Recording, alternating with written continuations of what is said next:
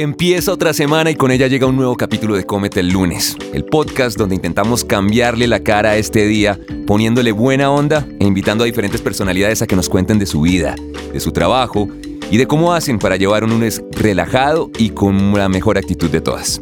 Y hoy, precisamente, vamos a tocar un tema que tiene mucha actitud, que tiene mucha onda. Vamos a hablar de un arte que aunque en las últimas décadas ha crecido en popularidad y se considera una costumbre más bien moderna, la realidad es que sus comienzos datan de más de 5.000 años atrás. A muchos les encantan, a otros les gustan, pero les temen. Otros, por otra parte, prefieren no tener mucho que ver con ellos y para otros es en sí un estilo de vida. Estoy hablando del increíble mundo de los tatuajes, un arte espectacular que cada vez crece más en popularidad y que en lo particular a mí me fascina.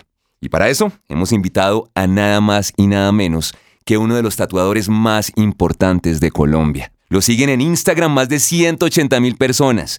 Ha tatuado a personalidades muy reconocidas del país y sin duda es un gran talento y con muy muy buen gusto. Estoy hablando de Ed Gómez, tatuador colombiano. Ed, bienvenido a Comete el lunes, un placer tenerlo por acá. Camilo, ¿cómo vas? Todo muy bien, hermano. Para comenzar, ¿le gustan los lunes?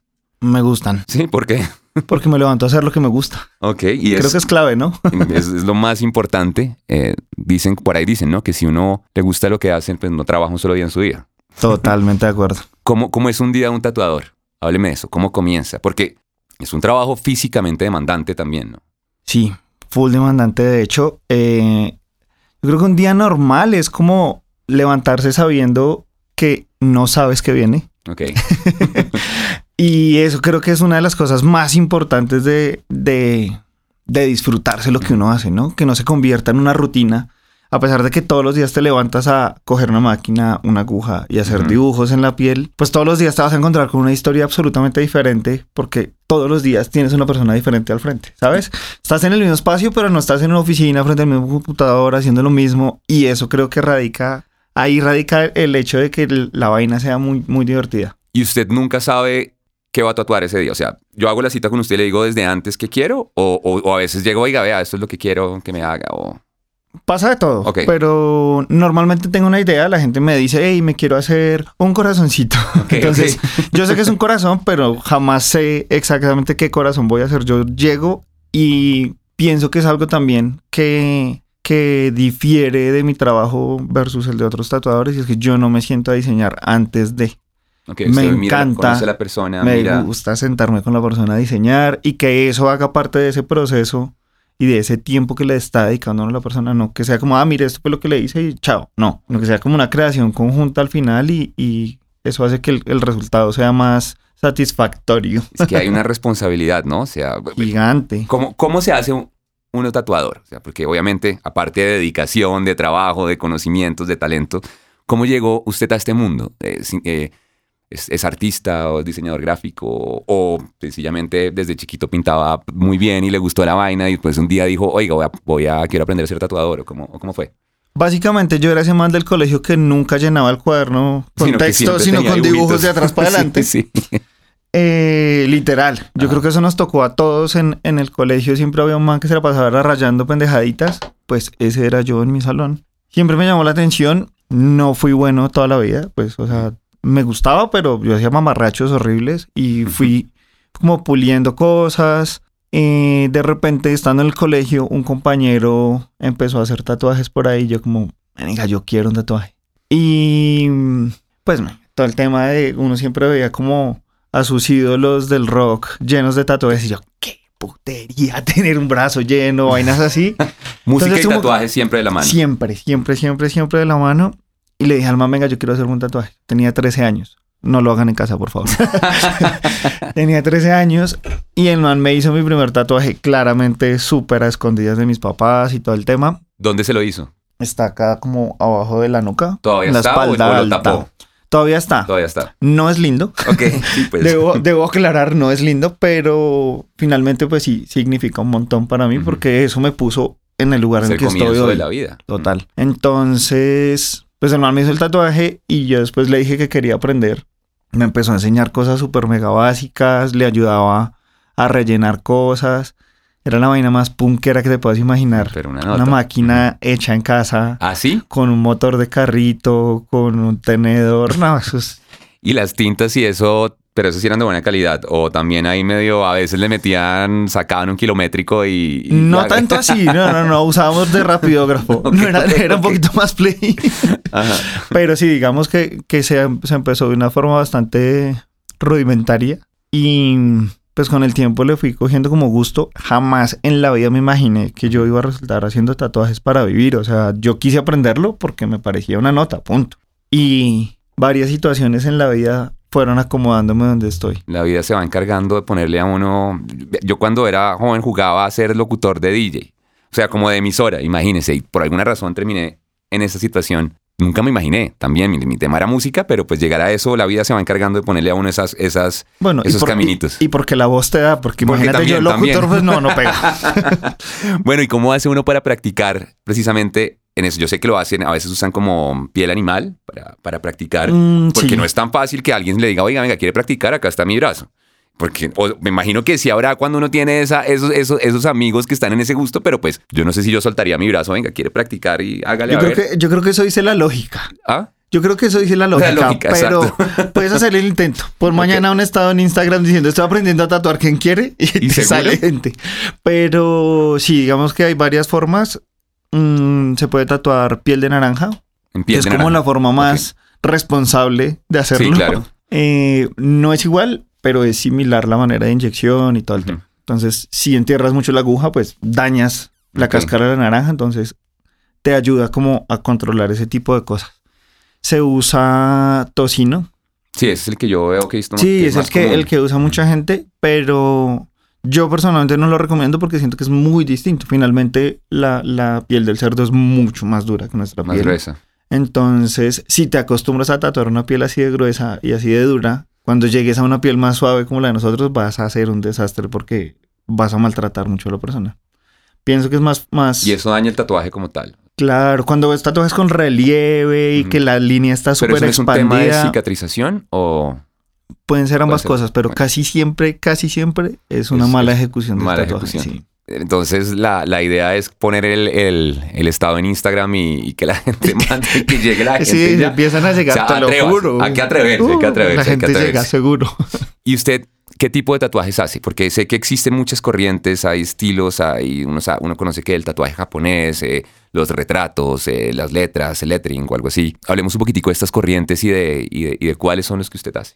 Pues yo en este momento me dedico mucho a hacer tatuajes como pequeños. Ujú. Muchos lo llaman como minimalismo, pero para mí no es minimalismo porque de hecho mi fuerte es hacer como tatuajes pequeños con mucho detalle. Entonces, no sé, no sé en qué, en, en qué estilo encasillarlo. Mucha gente lo llamaría como microrealismo, pero yo siento que visto, tampoco es un realismo.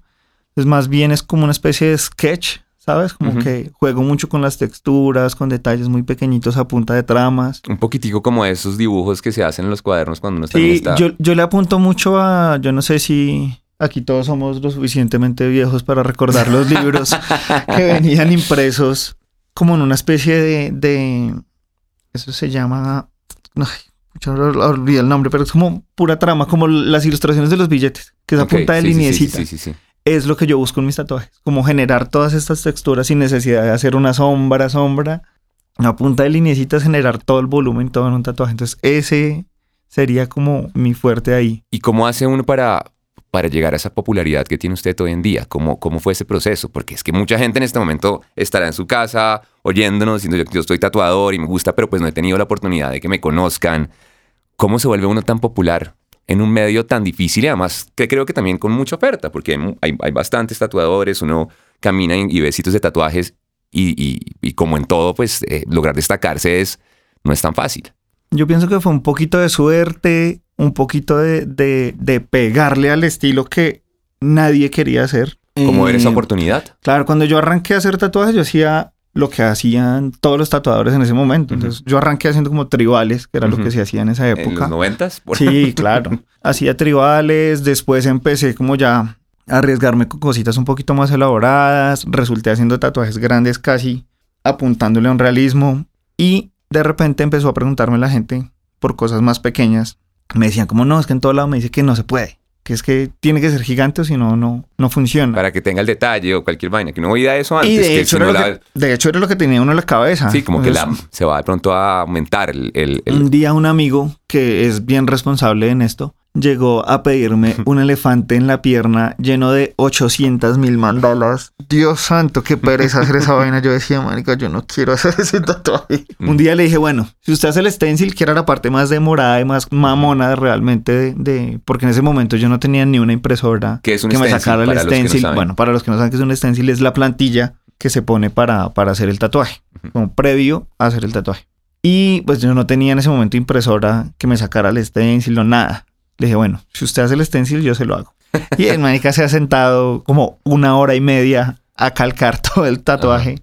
Me senté, lo hice. El tatuaje quedó muy lindo, de hecho aún sigue siendo lindo, me parece nice eso. Y dije como, bueno, si yo fui capaz de hacer todos estos detalles con una aguja gruesa, que bueno, hay varios calibres de agujas, después les hab- hablamos de pronto de eso un poquito, y quedó bien. Yo estoy seguro que con una aguja más delgada soy capaz de hacer cosas más pequeñas. Entonces volví a contactar a esa persona que me había dicho que quería específicamente un árbol de la vida muy pequeño y le dije, venga, yo creo que yo soy capaz de hacerlo.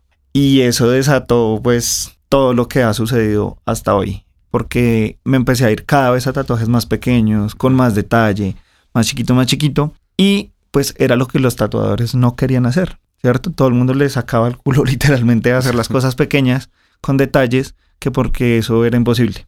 Y pienso que ahí radicó un poco como el, El éxito, éxito. Y suerte, pues porque es lo que te digo. Entonces me empecé a meter en un público en el que nadie se había metido. Si tú te fijas, hoy en día mi público es todas esas personas que tú no te imaginas con tatuajes. Entonces Claro, que no, está, que no está con esa, ese imaginario de que el tatuaje entonces es todo el brazo, ¿no? Pues cositas de pronto más entonces el médico, el abogado, el magistrado, el político, eh, la madre de familia, el papá de 50 años, que, o sea, gente que nos dice como ya que, ya que van a entrar en este mundo. Y todo ese es mi público. Entonces, claro, yo acaparé un mercado gigante que no estaba explorado. Y que no tenía ni que no pertenecía solamente como al mundo rockero o a, o a esa... Exactamente. ¿Por qué cree usted entonces que por esos tatuajes se han popularizado tanto en los últimos años y si ya ha cambiado un poquitico esa esta estigmatización que existía frente... O sea, si usted tiene un tatuaje, pertenece a una pandilla, ¿no? Como esa- esas Sí, historias claro, de, usted es de de hace muchos años. Y usted es carcelero o es yo no sé qué. Entonces, yo creo que eso ha cambiado muchísimo porque lo hemos visto y los tatuajes cada vez tienen como una aceptación, eh, no, es, no tienen esa estigmatización como tan, tan retrógrada, por decirlo así.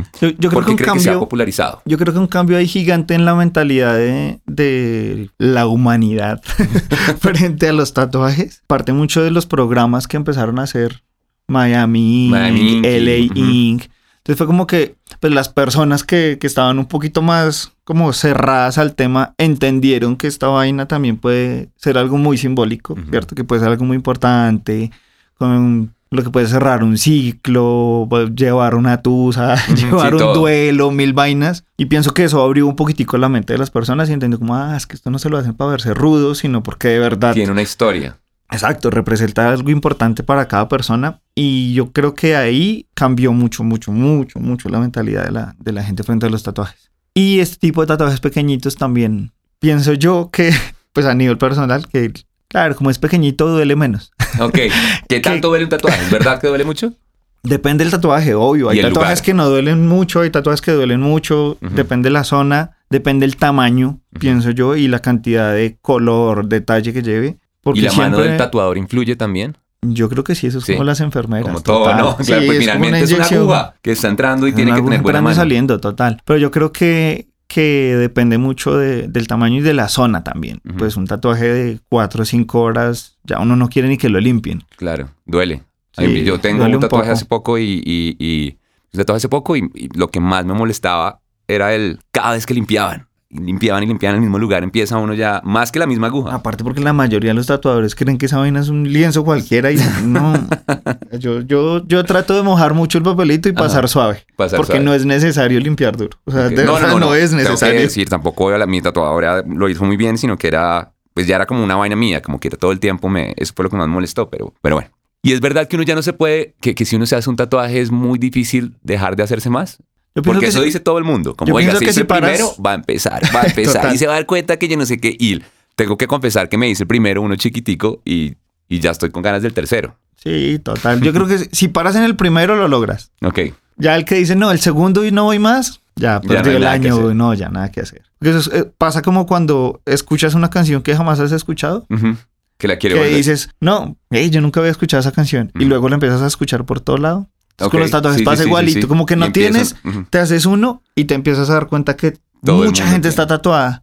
Y entonces es como, ah, tan bacano tal cosa. Ah, tan bonito como se verá esto en tal lado. Y empiezas a tenerlo presente en la cabeza y ya. Empiezas a buscarlo. Como con los bebés también dicen que pasa lo mismo, ¿no? Uy, que no, cuando gracias. alguien tiene que tener un bebé empieza a ver bebés No, por no quiero lados. saberlo. no quiero experimentar ese, Todavía no. esa adicción. No, gracias. Bueno, ¿y qué le diría entonces usted a esa persona que, que siempre ha querido hacerse un tatuaje, pero que de pronto le tiene miedo? O sea, como que dice, es que no sé, de pronto tiene un problema con el compromiso. A mí me pasó, me pasaba, era como, no sé si lo que me haga hoy me va a gustar mañana. Terminé haciéndome un, un retrato de mi perrita porque tiene un significado muy importante. Y sé que así me hubiera quedado mal, que era mi miedo, como que tal que lo vea y después no me quedó bien, pero sabía que era mi perrita, entonces no iba a ser como tan... Pues sabía que no me iba a molestar. Entonces, ¿qué, qué le diría usted a una persona que quiere ese tatuaje, pero, pero le falta todavía, no ha tomado ese, como ese, esa decisión? Yo digo que lo haga. Que lo Porque si haga. se pone a pensar en, en estar preparado, jamás lo va a estar. Eso pasa como cuando yo quise, bueno, no, yo nunca quise hacer paracaidismo. Ok. Jamás. Decía como, no, no hay manera que yo me tire un avión. Y un par de amigos intentaron convencerme, lo lograron y yo era mierda. No, pero esperen que yo esté preparado. Entonces, un día una persona que tatué, que es paracaidista, de hecho es muy conocido, pero no lo voy a nombrar para no generar después controversias. eh, yo le dije como, venga, venga, ¿en qué momento se siente uno preparado para tirarse un avión? Me dice, me dice, venga, jamás va a tener las huevas para tirarse un avión. Tírese y ya, o sea, no lo piense. Pienso que con los tatuajes es lo mismo. Ujú. O sea, uno no, no está preparado para sentir dolor nunca. Uno no quiere sentir dolor. Entonces es hágale, piense que le va a doler mucho para que cuando se siente ahí se dé cuenta que, Que no es- duele tanto. es tan- no es tan terrible. Yo pensé que me iba a valer un montón y... Claro, arranca. Yo a mucha gente le digo como, álese los, los vellitos del brazo duro Ujú, ujú. y la sensación es muy similar. En los tatuajes pequeños. A eso voy. Porque Entonces- después viene alguien que quiere toda la espalda y me dice, eso no se siente igual, usted mintió. Pero entonces usted le recomendaría a esa persona que se hiciera un tatuaje que empezara por uno pequeño, Sí, uno más pequeño, no de experimentar, una... experimentar y luego se empieza a ir a lo que quiera. También es estar seguro, lo que tú decías es, ¿será que no me voy a arrepentir? ¿Será que sí voy a estar seguro de, de, de, de verme esa imagen en la piel toda la vida? ¿Hay algún tipo de cosas que usted recomiende a esas personas no hacerse? Es decir, como es mejor que este tipo de diseño de pronto te va a molestar después o de pronto que dice, le digas el primer tatuaje, le dice es que lo quiero arriba del, no sé, de, la ceja. Entonces usted dice, de pronto no es el lugar para el mejor, no sé, pregunto. O usted dice, no, si, si usted quiere ahí, lo hacemos ahí. O, No, yo, yo, por ejemplo, para un primer tatuaje ni abate cara, cuello o manos. O sea, nada, ok. es una vaina que no vas a poder tapar tan fácil. Ujú. Uno. Y dos, odio los infinitos. Por favor, no se tatúen más infinitos. Más. infinitos. Ya no, eso ya pasó de moda hace mucho tiempo. Sí, pues, hay cosas que van a quedar. Tengo una amiga que tiene una, una letra, se la hizo una letra china, que ni siquiera sabe, se la hizo cuando tenía 15 años en el colegio, todavía no sabe qué significa bien, porque que- una vez le dijeron, creo que no fue, se lo hizo por allá en un lugar, y, y pues hoy en día no, mm, no le gusta mucho. Bueno, esa es otra. O sea, no confíen en el traductor de Google. Por favor. Sí, o sea, hay una historia que de hecho después la pueden chismear. Eh, un man se quería tatuar su apellido en ruso. Lo buscó en el traductor de Google, se lo hizo de lado a lado de la espalda. Pues su tatuaje dice no translation.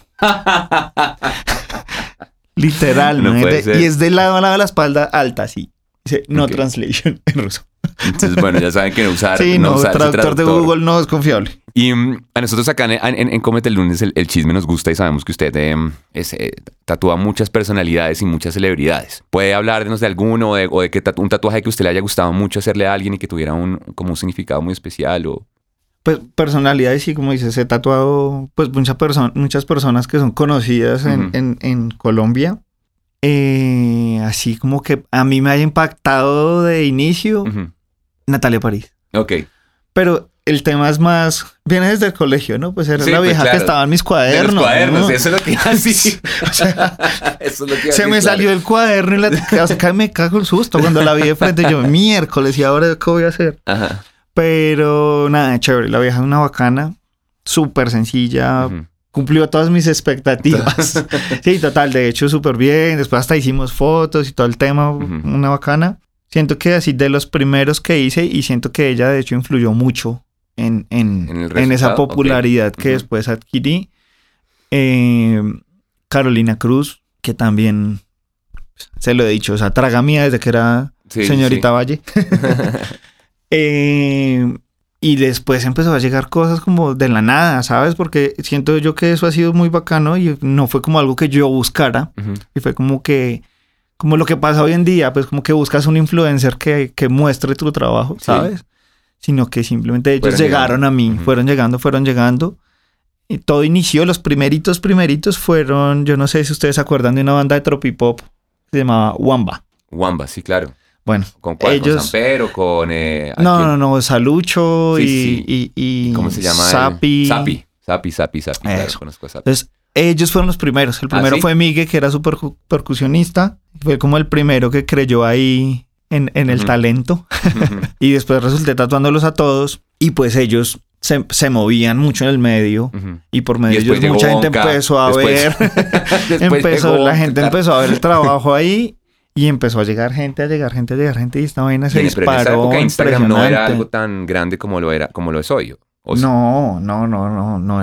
Y, y yo no tenía pues nada. O sea, yo re- recuerdo que en una, en, con Migue precisamente, y eso que Migue siendo de una banda popular en Bogotá, bla, bla, bla, estábamos apostando al que primero llegara a mil seguidores. O sea, o sea, sí, literal, en ese Ajá. momento no pasaba nada con eso.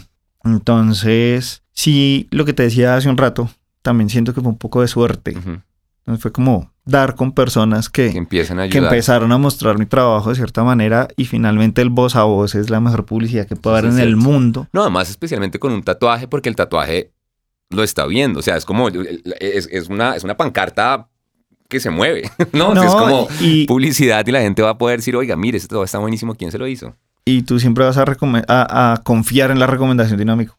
Siempre, es siempre, verdad. siempre. Entonces eso, eso explotó todo. Y, y, y, y de, y de un tatuaje que tenga como un mensaje particular o que a usted digo, se ha dicho esta historia, porque muchos de esos programas que, us- que usted nombraba precisamente se basan en esas historias que existen detrás de los tatuajes, ¿no? Como te hizo su mamá, que no sé, murió de alguna cosa, o la recuerda, o está ahí, o se hizo, pues en mi caso, el perrito. ¿Hay alguna historia que usted se acuerde de algún, de algún cliente que diga, esta es una historia que me cambió un poquito la vida? Es que son muchas. Son muchas. Hay muchas cosas muy, muy duras, muy bonitas, porque, pues, como ya hablamos en algún momento, pues también es una vaina de, de hacerle catarsis a muchas cosas. Claro.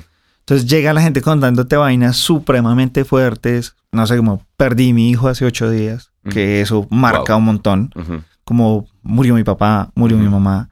Así como historias súper bonitas, pues como logré lo que siempre había querido en la vida y quiero recordarlo por medio de un tatuaje. Entonces hay como infinidad de historias. Yo estoy cumpliendo por estos días 20 años haciendo tatuajes y eso es un montón de historias. O sea, 20, 20 años de, de escuchar demasiadas cosas. Pero hay una, no es la historia como tal, sino la situación en el momento. Yo tatué a una chica, hubo como afinidad con ella porque hacíamos fotografía juntos, entonces como que yo la empecé a seguir y todo el rollo. La chica tenía cáncer, había pasado como ya la etapa súper fuerte Wow.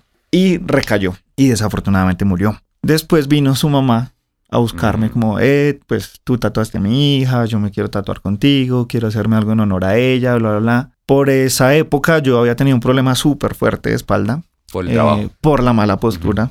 Siéntense bien. El joven allá que estaba agachado, eso. Eh, sí, súper importante. Y ella lo sabía, la mamá. Entonces como que la estaba tatuando, todo el tema. Me dijo como, eh, tú me, me permites hacer una oración por tu espalda. Y yo como, sí, claro, dale, no hay rollo. Ella se paró al lado mío, me puso una mano en el hombro y una mano en la espalda. Yo cerré los ojos, ella empezó a orar y de repente yo sentí otra mano en mi espalda. No puede no ser. me digan por qué, o sea, no tengo ni idea, pero Pero un o momento sea, que yo full siento que era ella, ¿sabes? O sea, fue muy... Después, de hecho, me pegué una chillada impresionante, yo no podía creerlo. Fue una catarsis Puede que me lo haya imaginado, no tengo ni idea, pero para mí, ella estaba ahí parada, ¿sabes? Entonces fue como, uff, esa, ese caso específico, o sea, más allá del mismo tatuaje, Sí. es como la situación y como la cercanía que puedes llegar a, llegar a sentir con...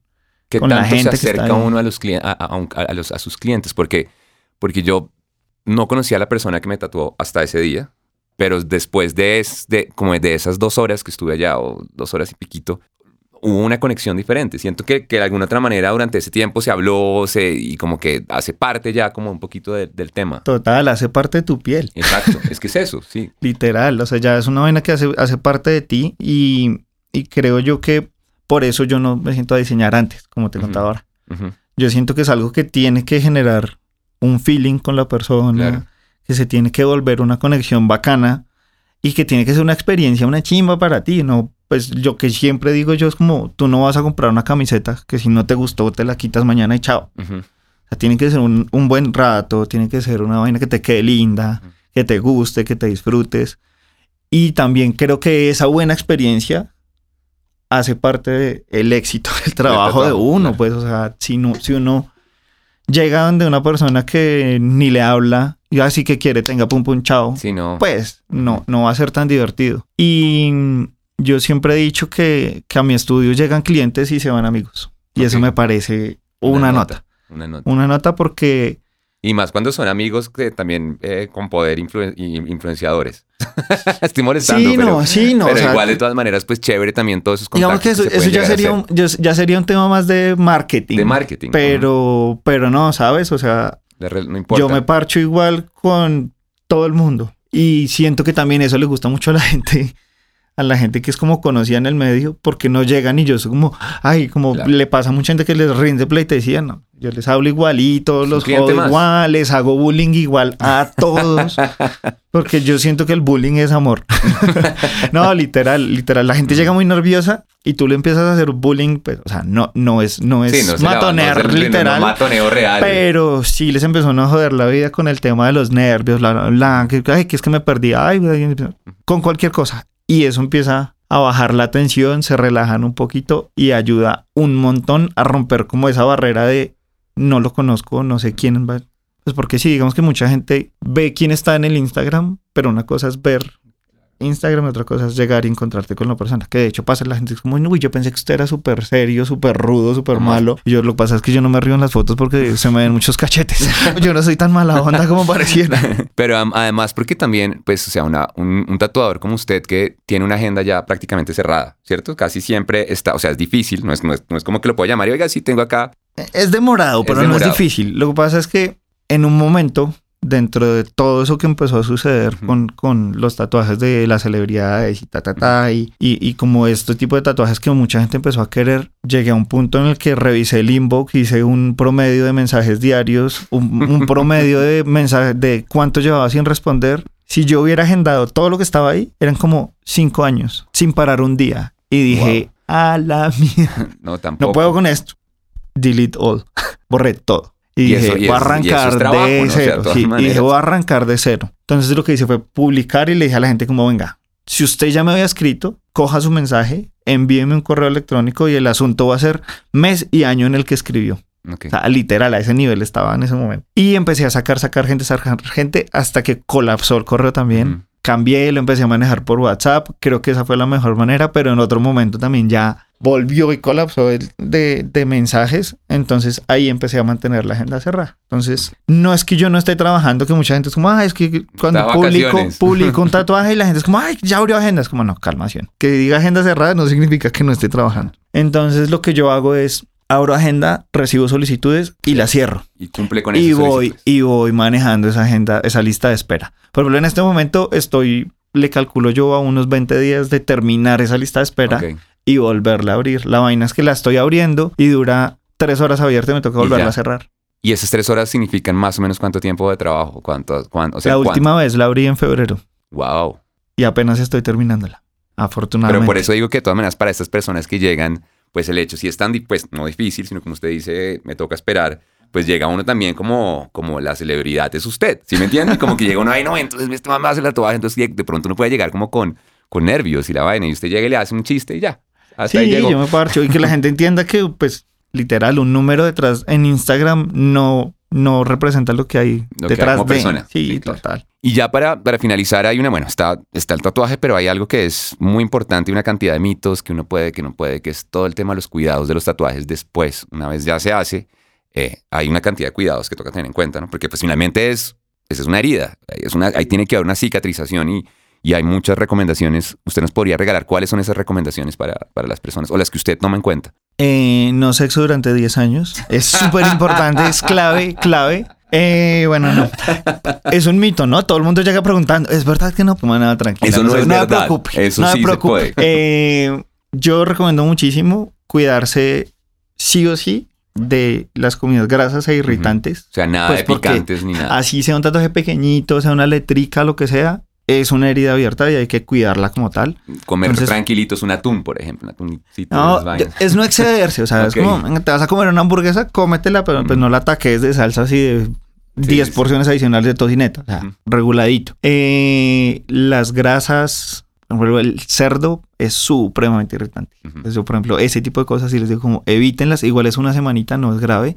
El licor, Licor, cigarrillo, todo ese clave, tema de- clave, clave, sí, porque se puede, se puede, se puede empezar a infectar la herida o a irritarse y pues eso se traduce en una mala cicatrización. Y cuidarse del sol. El sol. Pero el- ¿Y el tema de la hidratación es para toda la vida?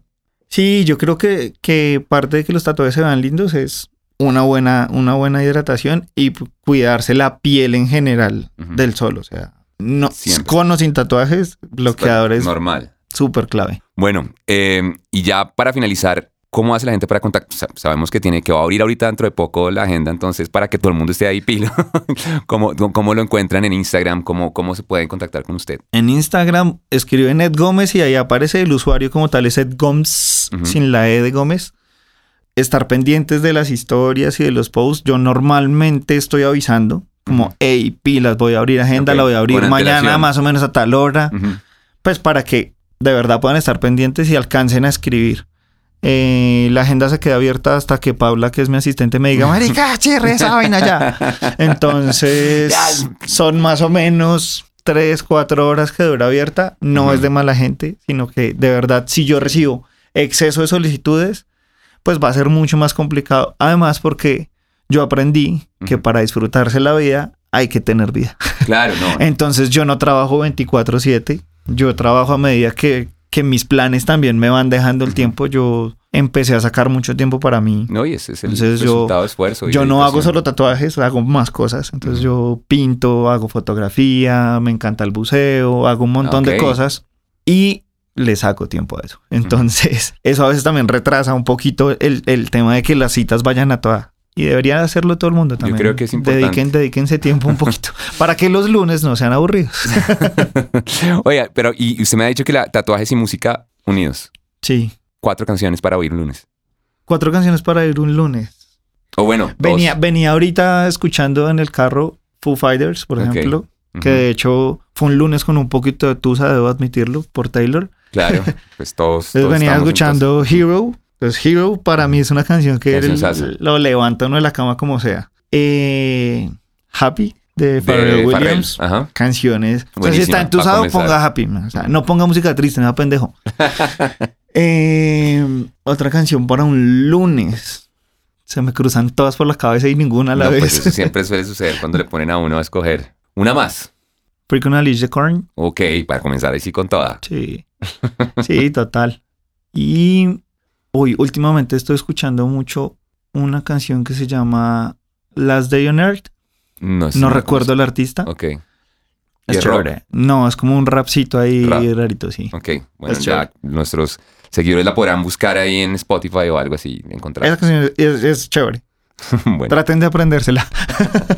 Bueno, pues Ed, de verdad le agradecemos muchísimo haber estado, pues haber compartido con nosotros este momento. Sabemos que tiene una agenda muy apretada, como, que, como No, acabamos de hablar. No, gracias pero realmente, pues privilegiados de que de tenerlo acá y de contarnos un poco su historia y, y- y ayudarnos y pues como que empujar, de pronto impulsar un poquitico a esas personas que quieren hacerse su primer tatuaje y, y ojalá fuera con usted, ¿no? Sería fantástico. Sería genial, claro, sí, no, háganle, háganle. Y no solo su primer tatuaje, sino hacer las cosas que les gusten. Eh, hay una frase que me decía mi papá que para mí, pues una frase no, sino como algo que me decía él y siento que es súper clave para todo el mundo. O sea, si hoy quieres ser tatuador, sea el mejor. Si mañana quiere vender empanadas, venda las mejores empanadas. Entonces, como hagan lo que les dé la gana, pero, háganlo con bien, amor. Con amor y les va a ir increíble, seguro. Bueno, pues muchas gracias, de verdad, por No. abrirnos este, A este, este increíble mundo. y a todos ustedes eh, les agradecemos por compartir este espacio con nosotros. Recuerden que es gracias a Tumban Camps que podemos encontrarnos todas las semanas para comenzar el lunes con la actitud que se merece. Tenemos una cita la otra en otro capítulo de Cómete el lunes. Nos oímos pronto.